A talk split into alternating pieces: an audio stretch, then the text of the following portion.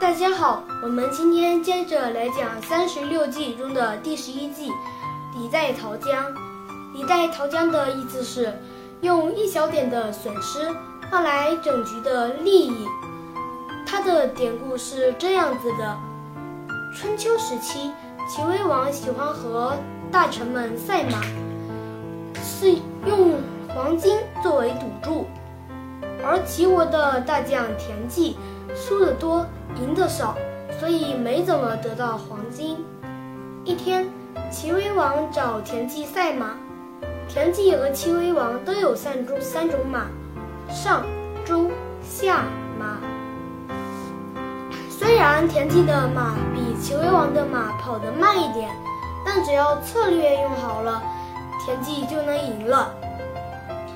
在比赛之前，孙膑建议田忌。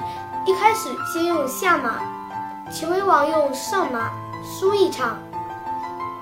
接着齐威王出下中马，田忌出上马赢一场。最后齐威王出下马，田忌出中马赢两场，就会就可以胜利了。结果最后真的是田忌赢了。孙膑用了。李代桃僵的办法使田忌赢得了比赛。不久后，田忌也被重用，孙膑也被被重用了。